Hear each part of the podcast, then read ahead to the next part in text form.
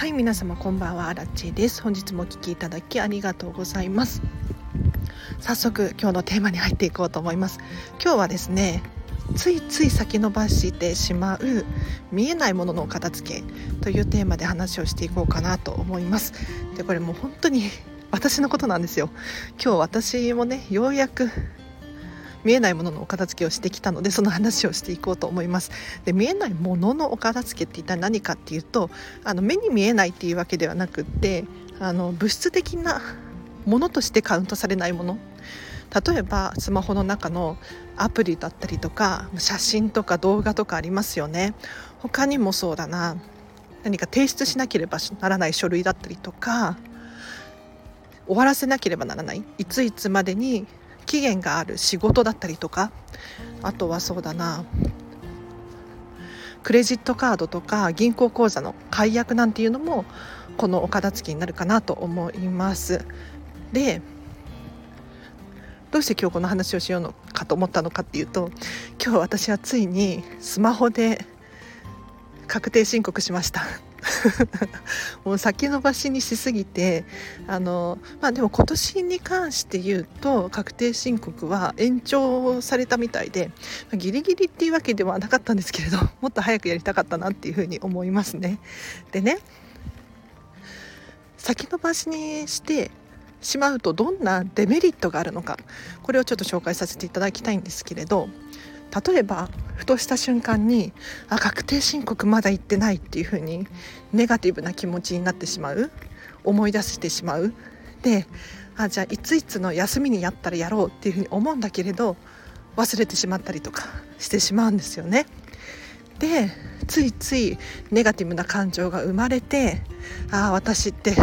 結局できない人だとかそういうふうに思ってしまうじゃないですか。これってすごくもったいないなと思っていてあの別に自分ができない人間だからやらないわけじゃないじゃないですか。ただなんとなく先延ばしちゃうだけでそんなに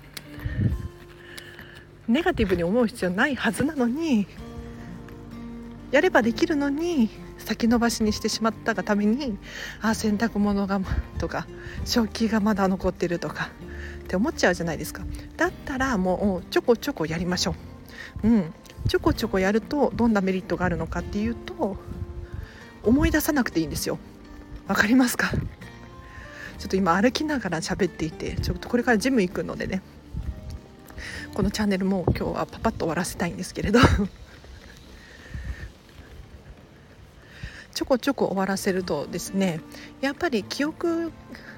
しておく必要がないので確定申告も今日で私は終わったのでこれ以上考える必要がないなって思います。で他にもそうだな。クレジットカードの解約銀行口座の解約とかなんとなく期限がないからついつい先延ばしにしてしまったりしませんか？ね。でね。でこういったものちっちゃいものをですね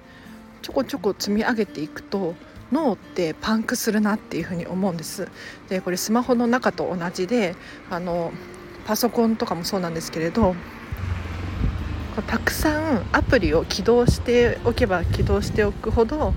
動作が鈍くなったりとかしますよね。なので一つずつアプリとかを消していったりすると思うんですよ。でこれって人間の脳も同じでたくさん記憶しておかなければならないことがあればあるほどにどんどんミスが増えたり集中力が下がったり行動力が低下したりとかこういうことが起こるので是非あのマルチタスクをやめていただいてもう一つずつもうちょっとしたことでもクリアにしておく。洗濯物もなるべくためずに回しておく。まあ難しいとは思うんですけれど。うん。なんか思い出した時が旬だっていうふうに私は思っていてもしねああれやってないなとかって思うものがあるのであればその時に是非行動してみましょう。そしたらもうそれ以上はあの思い出す必要もなくなるのでぜひぜひあの情報のお片付けだったり目に見えないもののお片付けは早めに終わらせていただいて頭の中をすっきりさせましょう。ということでなんか喋りながら歩くと疲れますね。えっと、私は今のジムに着いたので今日はここまでにします。ちょっと風とか入っちゃってますかね。すいませんね。はい。では皆様今日も一日お疲れ様でした。また明日もお会いできるの楽しみにしています。えっとあらちでした。バイバイ。